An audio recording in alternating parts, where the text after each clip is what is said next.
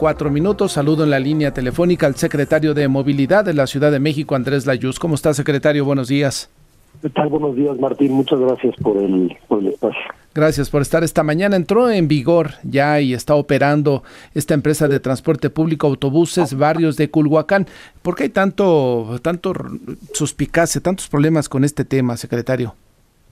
Eh, bueno, desde el inicio de, la administración, el gobierno de la Ciudad de México eh, inició un programa de modernización del transporte concesionado.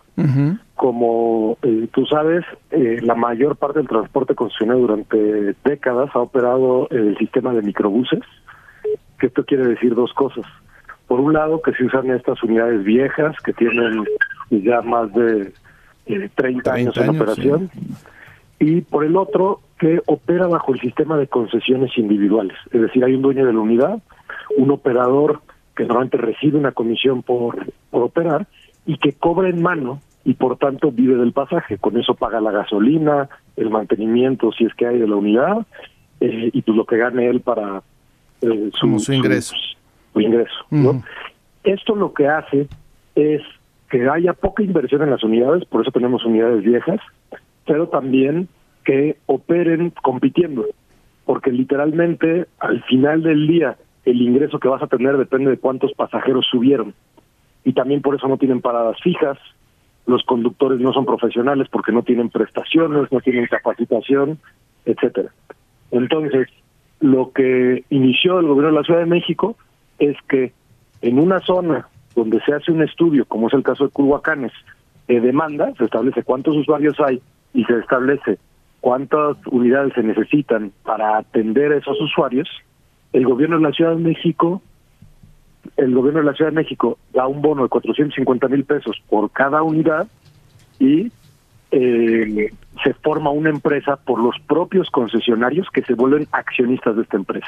El objetivo de la empresa es que tenga unidades nuevas con GPS, con la tarjeta de movilidad, que tengan paradas fijas, que los conductores sean profesionales, que no vivan de cobrar en mano eh, y por tanto no solo es un cambio de unidad, es un cambio del sistema de operación modernizarse, digamos, lo que ha venido sucediendo en otras zonas de la Ciudad de México, que este mismo esquema ha funcionado bastante bien. Ahora entiendo que hay molestia de los propios concesionarios, que ahí están entre ellos, me parece, con algunas disputas internas, ¿no?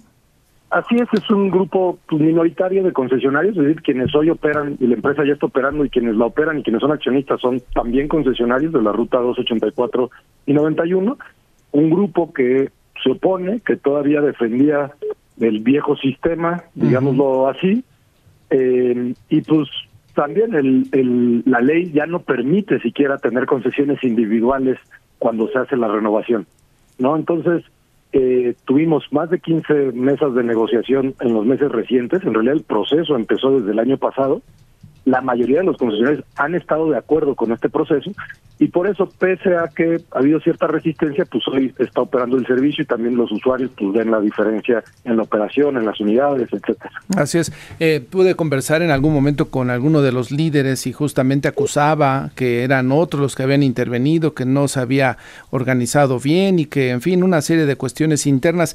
¿Se podrá llamar una vez más a una mesa y decirles a estas personas inconformes y quizá abrirles otro espacio de trabajo en otras rutas o ahí mismo, no lo sé, porque finalmente el servicio de transporte público pues es necesario por toda la Ciudad de México, secretario. No, como como bien bien lo dices, estas estas personas que se han opuesto no están excluidas. Incluso algunos de ellos están ya como accionistas en el acta de la empresa. Es cosa de que quieran ellos ejercer su derecho como accionistas. Entonces, de ninguna manera hay ni habrá exclusión nuestro objetivo todo el tiempo ha sido que todos los concesionarios, que aparte son los beneficiarios del bono de chatarrización, sean parte de la empresa. Y, y entre ellos se conocen también, a decir, como hay, yo sé que en sus declaraciones decían, no, es que entraron otras personas, no sé qué. Si uno ve la lista de concesionarios que está publicada en la página de ese móvil, pues los concesionarios son ellos, se conocen de toda la vida, llevan trabajando más de 40 años ahí, y pues otra vez siempre va a estar la invitación a que se suban a la empresa y que sean parte de la modernización del transporte que está llevando a cabo. ¿Hay algún pendiente en alguna de las rutas en este tema de la eliminación de los microbuses, secretario? Por ahí veo en algunas zonas de Iztapalapa todavía algunos circulando. Sí, este es un proceso y, por ejemplo, en diciembre eh, va a entrar en operación una empresa en Xochimilco que va a eh, sustituir a las rutas 36 y 81, en Aragón a una parte de la ruta 88 y de la ruta 58. Entonces, conforme van llegando las unidades que las propias empresas adquirieron, pues va entrando en operación el, nuevo servicio y es en varias zonas de la ciudad.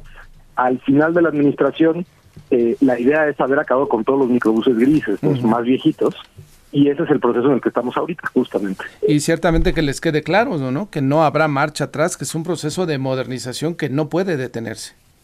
Así es, y creo que, insisto, lo más de los funcionarios lo entienden eh, y, lo ven bien en términos generales, porque el apoyo que da el gobierno de la Ciudad de México es un apoyo muy importante en este momento, que nunca se había dado con esta magnitud.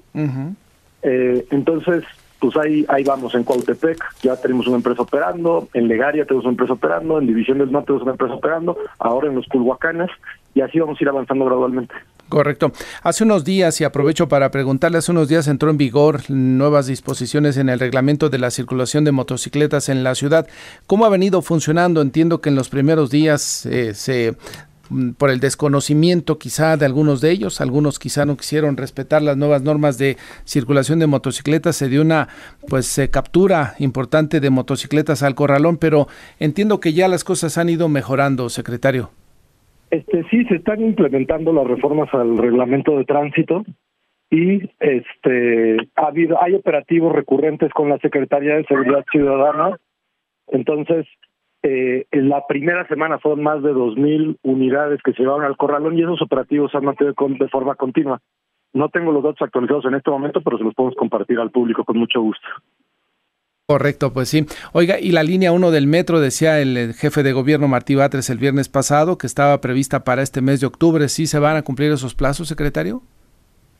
Sí, como, como lo anunció y lo anunciaremos en su momento. Ok, correcto, pues estaremos atentos y gracias por la entrevista esta mañana.